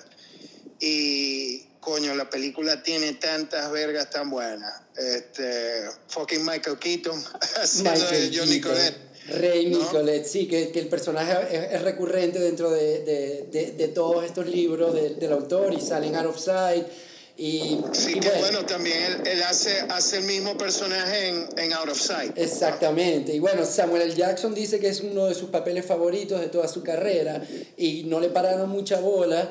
Y, y bueno, Robert Foster ese año le dieron nominación al Oscar. Y aunque Pam Grier no tuvo una nominación, a mí me parece increíble lo que es ver a una actriz. Exacto, no, pero ver a una actriz que como que quedó en la historia por exploitation, Black Exploitation Films y en las manos de Tarantino es una actriz de primera clase, o sea, es muchísimo más que un sex symbol de nostalgia, es, es una actuación increíble y es un personaje femenino con tanto poder. Uf, loco, se, me pagan los pelos. y, y, loco, ¿no? el, el las interacciones entre y Robert Foster, loco, los pequeños momentos, ¿sabes? Tomando café en la cocina, ¿sabes? Vergación, qué molleja de bueno. Es demasiado bueno, demasiado bueno. Sí, loco. Y, verdad, yo, yo verga, disfruto mucho esa película, o sea, me, me encanta por todos lados. Este, Bridget Fonda y Robert De Niro, eh, todo el peo, todo el peo. Sí, me pareció muy, un pelín difícil incluirla en esta lista porque para mí no es una underrated movie, pero sí siento que para muchas personas, o sea, como que no le dan el tiempo y debería, o sea, tomarte todo el tiempo de verla y volverla a ver porque cada vez, o sea, nunca decepciona y nuevamente, para mí... Sí, no, no y, y, y, te digo, o sea, para mí sí es underrated. O sea, muchos críticos como que la reconocen y tal, y hay gente que ha, ha, ha vuelto a tener como una revaluación de, de, esta película, pero la mayoría de la gente, o sea, le, le preguntas y te dice que es de, la, de las menos buenas de Tarantino, y, y es al contrario, o sea, en verdad, verga tiene como unos placeres cinematográficos esa película demasiado arrecho. ¿no? Y es, para mí una de las obras más finas de, de, de, Tarantino, sin duda. Loco, ¿te parece si hago un bathroom break? Time for the number one. ¿Te parece si hago un bathroom break por unos segundos? Dale, pues perfecto. Listo. Dame un minuto. Yo.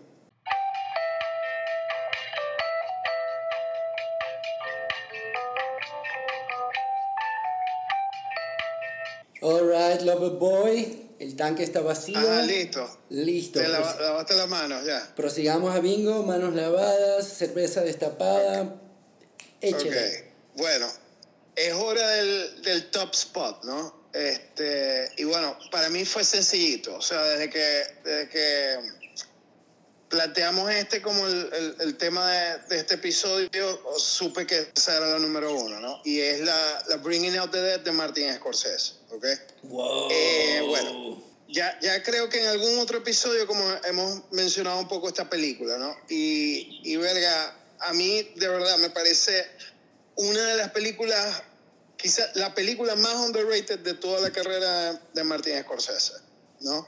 Este, pues siempre tendemos a hablar con él, sobre él, así cuando hablamos de Scorsese hablamos como de Raging Bull, hablamos de Goodfellas, este, ¿sabes? Podemos hablar de The Irishman o de Departed o, o sea, o Alice Doesn't Live Here Anymore o cualquiera de las otras películas, La Última Tentación de Cristo, lo que sea, pero rara, rara vez como escuchas a alguien a, hablando de esta como, como en el top top y, y para mí, verga, es uno de mis tres preferidas películas de, de, de Martin Scorsese, ¿no? lo cual ya es como mucho decir. Como mucho decir, exactamente. Eh, eh, sí, es, es bueno, eh, es Martin Scorsese con, con Paul Schrader, es la última vez que, que colaboraron juntos, ¿no? La primera vez que lo hicieron fue con Taxi Driver, imagínate vos. Y con Raging Bull creo que también... y las otras dos fueron Raging Bull y, y, La Última Tentación de Cristo, ¿no?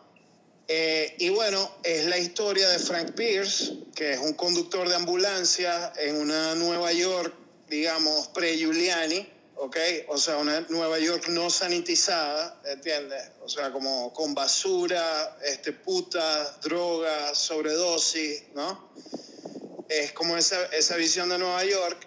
Y, y bueno, Nicolas Cage, que eh, hace el papel de Frank Pierce de manera espectacular, increíble lo que hace Nicolas Cage acá, está al borde de un breakdown nervioso porque el coño no puede dormir. ¿Okay? Y no ha salvado a nadie en mucho tiempo. profundo, no tiene paz mental porque siente que los fantasmas de la gente que él no pudo salvar este, lo están como acechando, ¿no? Y creo que tiene una racha, Delso. Creo que tiene una racha de como que no ha salvado a nadie en unos meses. Exactamente. Exactamente, ¿no? Está pasando como por un funk, ¿no?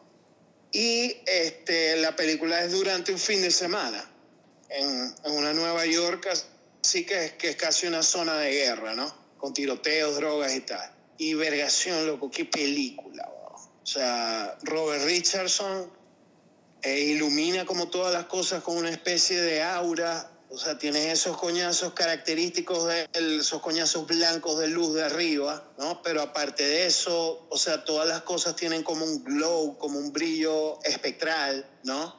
Este, porque también la película trata mucho con el tema de los fantasmas, ¿no? Este, los que nos inventamos y los fantasmas de verdad, ¿no? Y, y este, tiene, tiene, como, tiene como una pantalla, como un sheen, ¿no? Como, como un brillo ahí, como, como espectral todo el tiempo la película. Es una de mis bandas sonoras preferidas. O sea, tiene de pasando por The Clash con Ten Thousand Maniacs, con, no sé, cualquier verga, R.E.M., es, es, demasiado bueno el soundtrack, es mi soundtrack preferido, ¿no? Están, bueno, este, los compañeros que le tocan a Nicolas Cage a lo largo de la película, en los viajes de la ambulancia, cada turno, cada uno es mejor que el otro. O sea, porque está este John Goodman, está Bing Rames y está Tom Sizemore. Tom Sizemore, loco. Este, sí, los tres están completamente dementes. Eh, Mark Anthony sale haciendo un papel secundario que se roba el show completamente. ¿Ok? Este, irreconocible en la película, lo hace demasiado bien. Eh, la otra, el otro detalle es eh, la voz de los operadores, ¿no? Y las llamadas locas que hacen que salen de la radio, ¿entiendes? Como, eh, no sé, o sea, señora dice que escucha voces o tiroteo no sé dónde tal, o un señor llama porque se le metió una cucaracha en el oído, o sea, toda la demencia que tú puedes escuchar en la banda de radio de una ambulancia en un fin de semana con luna llena en, en esa Nueva York, ¿no? Y los operadores, las voces las hacen el mismo Martin Scorsese y Queen Latifah, ¿no? Y en verdad las llamadas son una locura, o sea, las vergas que dice Scorsese así en la radio son, son una locura, es demasiado... De, bueno, en la película, uno de los personajes así como, como o sea, central de la película es Patricia Arquette, ¿no? Eh, y es muy fuerte porque justo en ese momento Nicolas Cage y Patricia Arquette están pasando por un divorcio, ¿no? Y entonces, justo cuando estaban filmando la película, entonces, verga, la interacción entre los dos es vergación. no sé, hay, hay, que verla para sentirla, ¿sabes? O sea, hay, hay, un momento donde están ellos dos en la parte de atrás de la ambulancia y está sonando Ten Thousand Maniacs, ¿no? These, these are the days y oh, entonces los dos están como sonriendo, entonces, pero es muy loco porque tienes como ese momento y esa música como tan Sony, pero también lo estás viendo y desde afuera te, te abstraes un poquito como espectador y piensas, vergación, entonces están divorciando en este momento, qué fuerte, ¿no? Sí, loco. En fin, tiene un poco de condimentos que la hacen, verga, para mí es una verga única. Este, y, mira, o sea, la habré visto 20 veces y la veré muchas más, ¿no? Eh, es una película que, verga, siempre tengo en la cabeza, ¿no? Eh, y, tiene diálogo poderoso, este, tiene unas narraciones, o sea, el personaje de Nicolas Cage, en modo taxi driver un poco, ¿no? porque es, tal cual, es, como este personaje clásico por Schrader, ¿no? Correcto. O sea que, digamos, o sea, como un protagonista en una especie de camino autodestructivo que, que termina, digamos, consiguiendo alguna, algún punto de redención, ¿no? Y bueno, tiene como unos monólogos, o sea, unas narraciones, unas voces en off que, que hace personajes que son demasiado arrechas. Este, cuando describe así el, el Rush cuando salva vidas, ¿no? Este, ¿sabes? Hay una línea que siempre me recuerdo que flowers fell from my pockets, se me caían flores de los bolsillos, ¿no? Tratando como de, de describir el Rush así de cuando estás como en una racha y logras salvar muchas vidas, ¿no? En línea.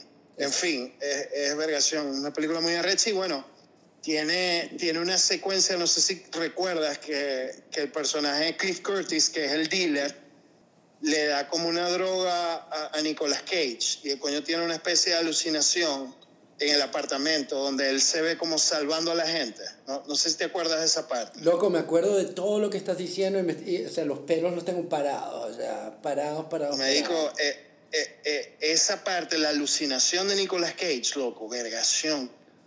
Que molleja de, de mezcla tan arrecha como de imágenes, de música, de edición es demencia pura, loco.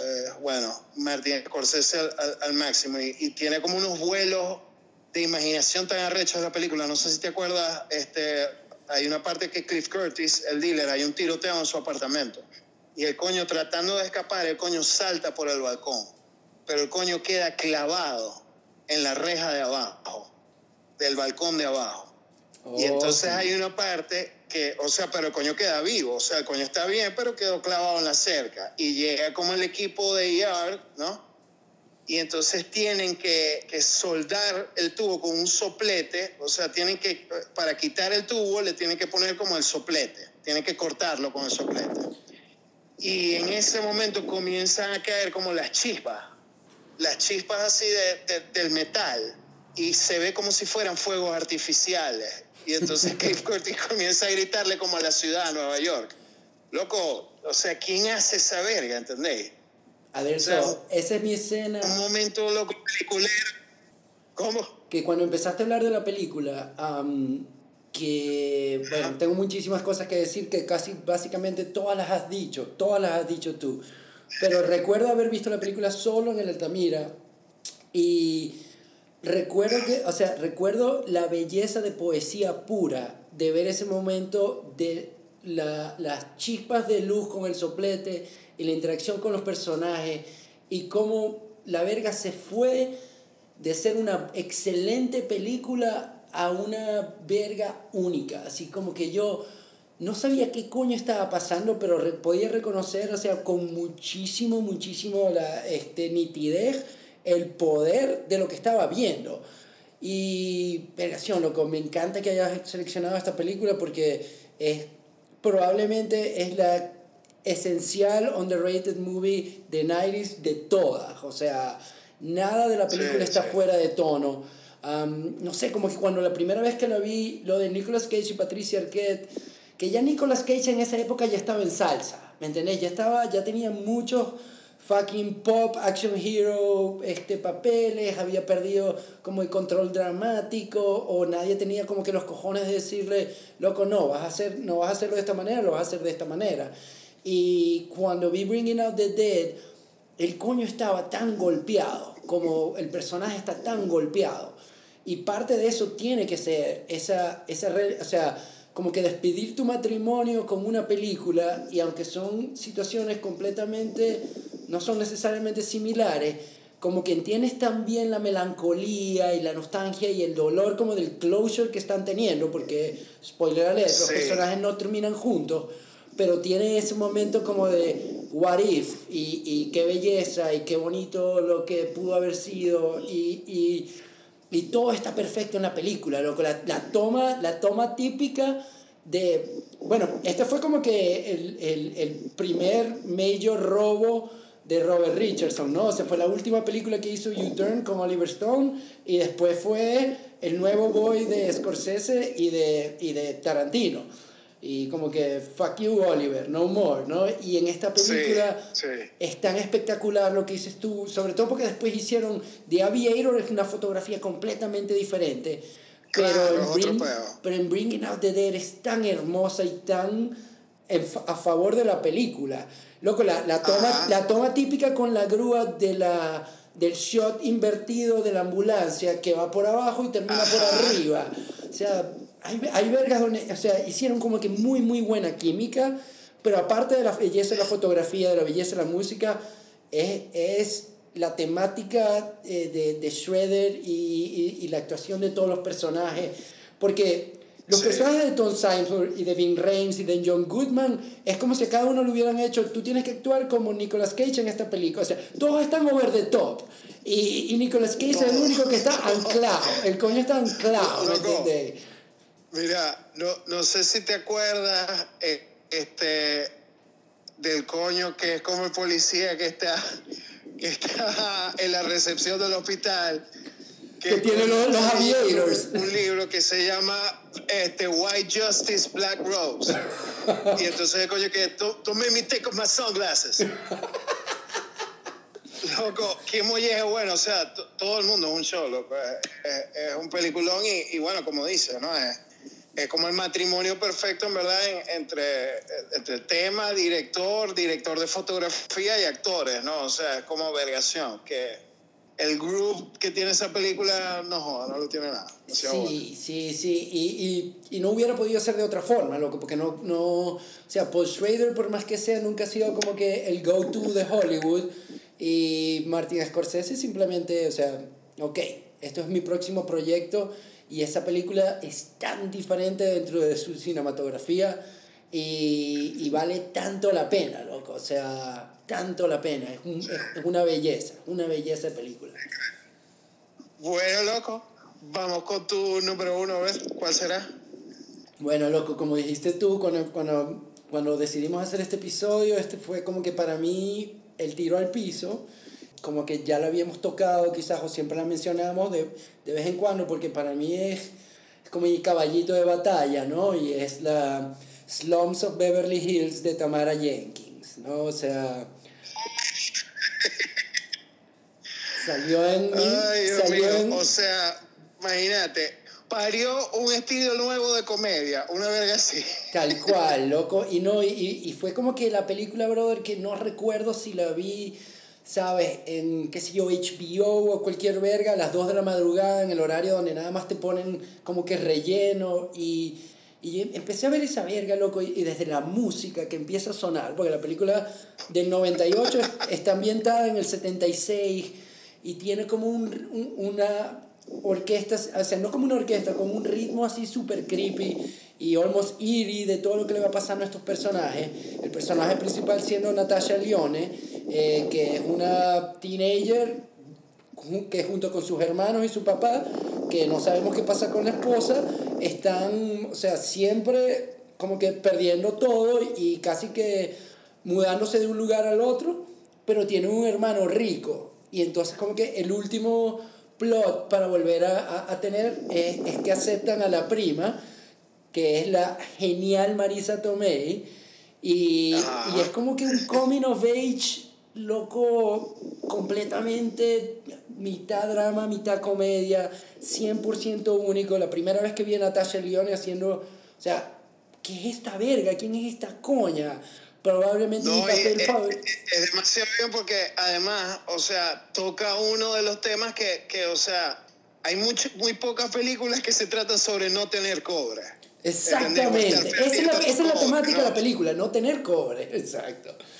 Entonces, vergación, loco, es, es, demasiado bien, marico, Natalia León, por Dios. la verga tiene tantos momentos tan, tan, tan, tan buenos, loco. Y me parece que quizás o sea, esta película, al igual que tú, Hans, o sea, Tamara Jenskin tiene otros créditos, tiene otras películas, pero nunca fue tan buena como con su debut No, no. en esta verga. Y como dices tú, o sea, Esto es increíble. esto es como que dejar a Fast Times at Richmond High como que parezca un B-movie portugués, una verga así, o sea, es, es impresionante. Sí, o sea, es por favor, eh, en verdad, los que estén escuchando esta verga, vean esa película, porque, o sea, cuando la vean van a reconocer demasiadas vergas en otras películas de comedia. Exacto, y todo salió O sea, de que esta fue el... eh, eh, es, es seminal. O sea, Slums of Beverly Hills es seminal. O sea, eh, no sé, comenzó una verga. Me, me parece que de, muchas de muchas maneras el personaje de Murray, de, del papá, de Alan Arkin, Alan, Alan Arkin, Alan Arkin está 100% sólido en todo lo que hace y siempre está actuando como Alan Arkin, pero el mejor Alan Arkin es el de Slums in Beverly Hills. O sea, el coño es, o sea, completamente... ¿Me escuchas? Ah, el mejor Alan Arkin decía. es para mí el Murray de, de Slums of Beverly Hills. El, el coño como que Sí. está, o sea, ama a sus hijos y toda verga, pero es tan entitled. O sea, el coño se cree que, que todo el mundo le debe algo. Y hay una escena famosísima que es la escena recurrente que siempre cuenta la misma historia a los hijos y verga, y los hijos se lo saben todas. Del coño cuando tenía un restaurante y se da cuenta que el cocinero le estaba robando los bistecs y verga.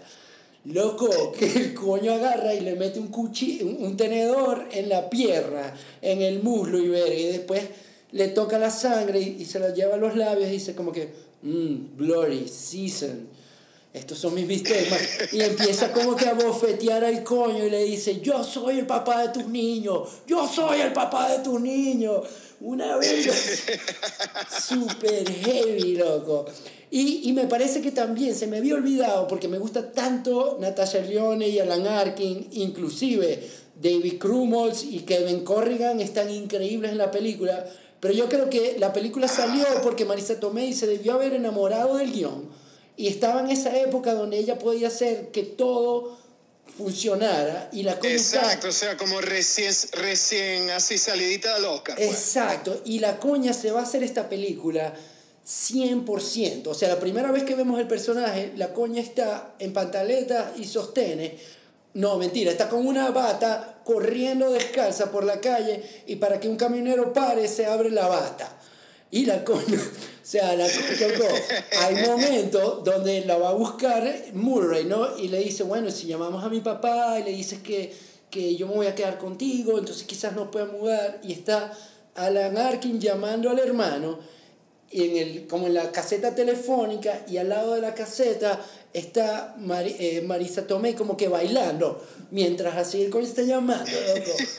O sea, todo, todo, todo, todo, todo sobre la película me voló la cabeza y me sigue volando la cabeza y me parece, como dices, bien, bien dicho, que es, que es seminal, es increíble ver la película ahorita y decir, ah, pero es que esta verga salió de aquí, ah, es que esta verga salió de aquí, ah, es que esta verga salió de aquí. Exactamente, loco. Y, y bueno, eh, tocando otra vez brevemente acá el tema de Murray, ¿no?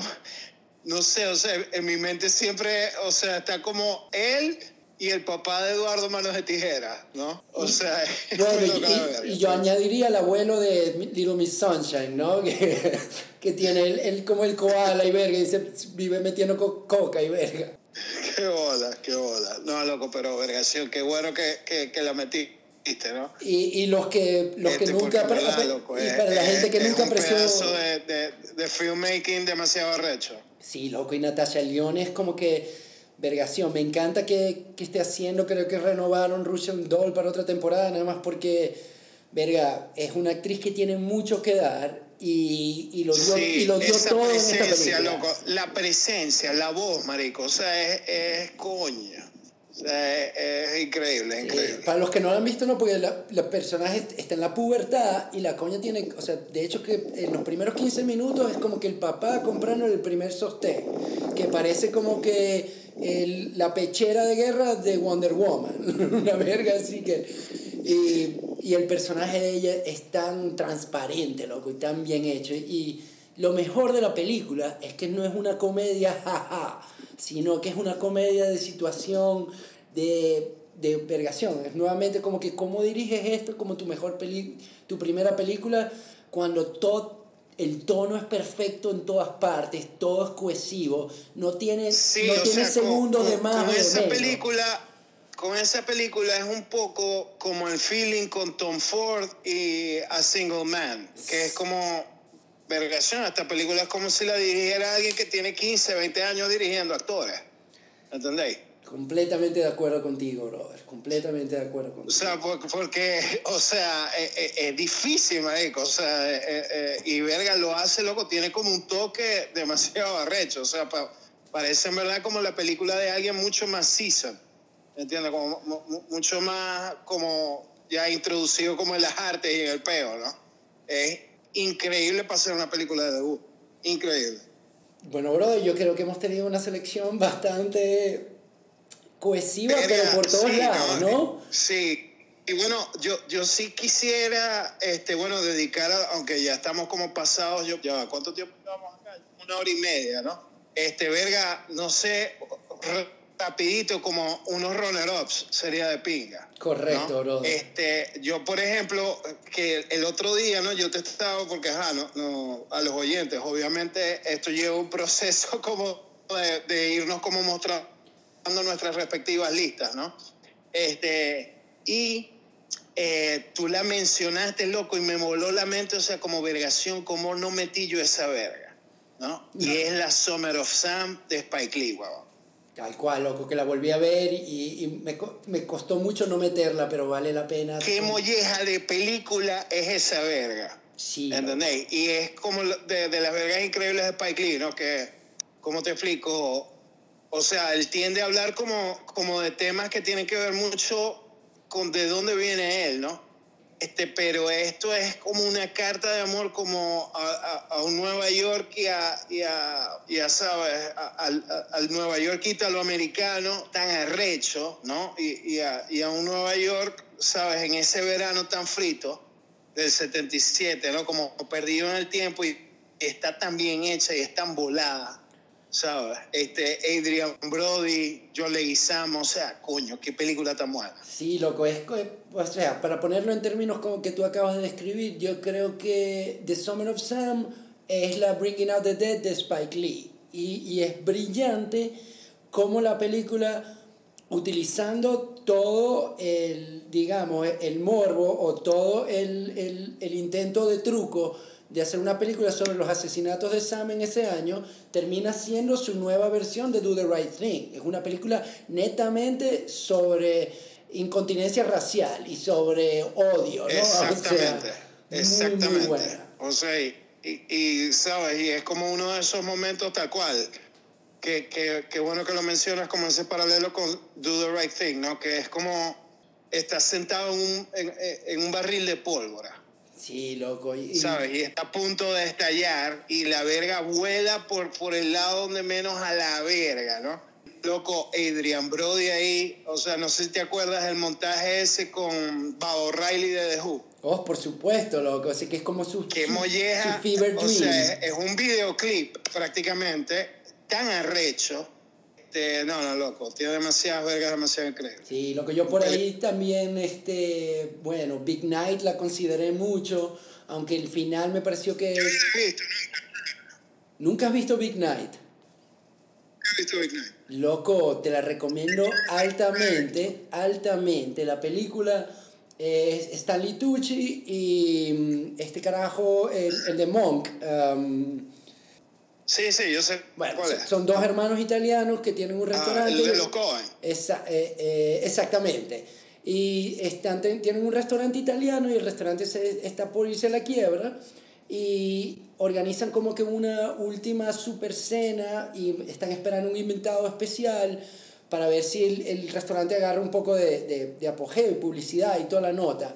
Y, okay. loco, es una película de esas películas de, que es sobre comida y sobre restaurantes, pero es única, loco. O sea, y está codirigida por Stanley Tucci y por Campbell Scott, que tiene un personaje súper interesante. Y bueno, esa verga y la otra que la consideré mucho también fue como que Velvet Goldmine, pero era loco.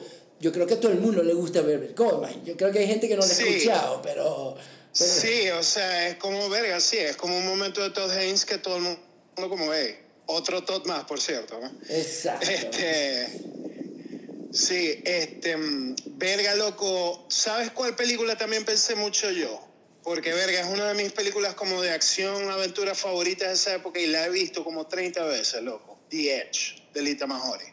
Ah, loco, de Alec Baldwin y Anthony Hopkins. Alec Baldwin y Anthony Hopkins y, por supuesto, Bart el Oso. O Loco, es una de las grandes películas de esa supervivencia. película y en verdad me parece una película muy arrecha. O sea, no, no, no la veo como un guilty pleasure. O sea, me, me parece en verdad una tremenda película. O sea, muy de pinga. Sí, yo estoy de acuerdo contigo, no, no es guilty pleasure, pero en comparación con los pesos pesados que hemos pu- puesto, otra que yo consideré fue... Claro, claro. Consideré muchos Rounders, brother, pero la volví a ver. Y aunque me parece una de las mejores películas de póker y quizás la mejor película de póker que se ha hecho últimamente, Sí. este, ve, alguien le debió haber dicho a John Malkovich que, que tenía que hacer otro personaje. O sea, como que nadie tuvo los cojones Sí. de decirle, loco, estáis rayando en lo Nicolas Cage, man. O sea, esta verga es un poco ridículo. Sí, sí, es- es- está un poco, sí. O sea, desentona un poco ahí el coño, ¿no? Pero, pero, es tremenda película Rounders. Sí, es, buena- es buena tremenda película. Y el, el Walter Landau, eh, perdón, es Walter Landau, el que, que está también en Ed Wood, que vale la pena mencionar como caballito, quizás el Jackie Brown de Tim Burton.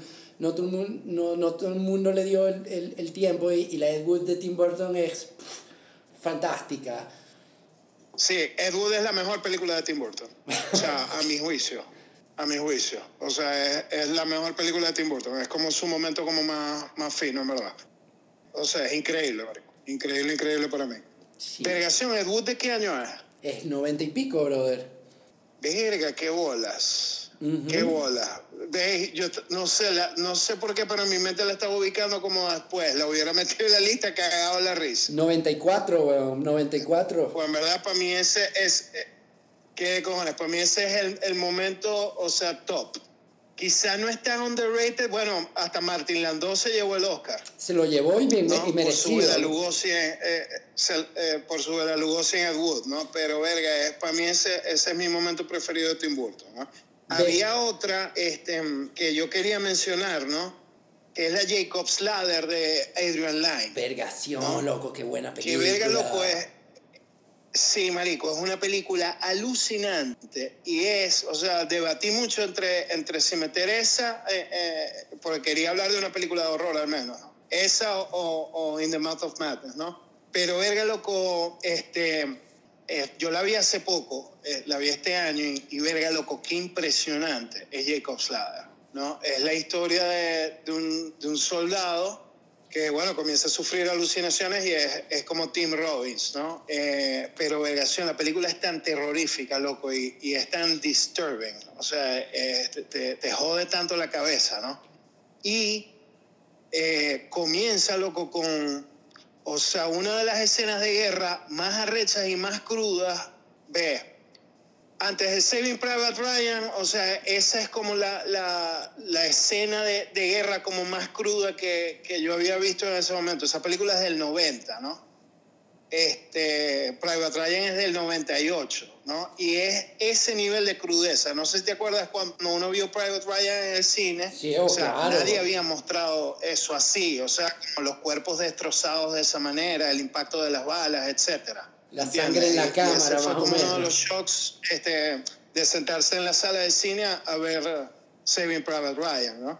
Con Jacob's Ladder es así, el comienzo de Jacob's Ladder es así, es ese nivel de, de grafismo, o sea, es una verga demasiado heavy, la escena del, del ataque al principio de la película. O sea, vos la veis ahora y como mierda, esto es de 1990, no puede ser. Loco, es una Y, excelente selección. ¿cómo?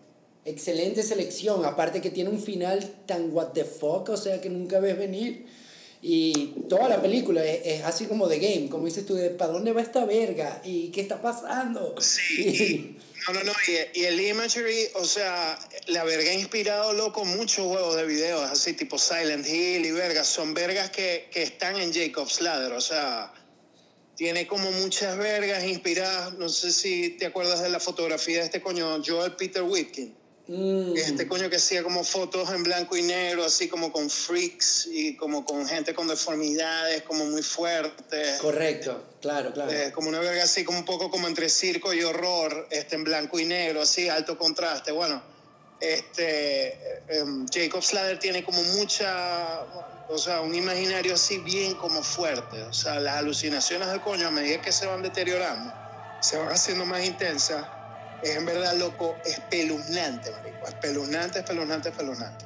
Y este, está demasiado bien hecho. O sea, en verdad, verga, loco, si puedes, échale un ojo otra vez, marico. Es súper fucked up. Tengo mucho o sea, tiempo sin no verla y la voy a poner en la rotación, brother. La voy a poner en la rotación.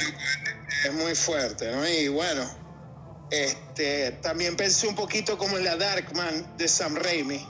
¿no? Me parece esa más guilty pleasure que underrated, pero quizás, es- Sí, quizás de eso se después trata. pensé como verga, no, es como más Guilty Pleasure, igual, me parece una gran película, ¿no? Pero sí, no, no, No, y, y es como que... no- no un- creo que no encaja mucho con esta lista. Pero es, es como que un gran punto medio, ¿no? Entre, qué sé yo, Evil Dead y Spider-Man 2, ¿no? Como que ya va agarrando mucha más forma y más presupuesto y, y, o sea, tiene momentos muy, muy buenos, o sea... Sí, no, y, y vergación, Liam Neeson ahí, por Dios, increíble. Tal cual, brother. Increíble. Bueno, loco, este, creo que, bueno, ha sido como una muy buena selección, ¿no? Yo también creo que este, nos tardamos un poco en grabar este podcast, pero porque la parte de producción valió la pena y me encanta la selección.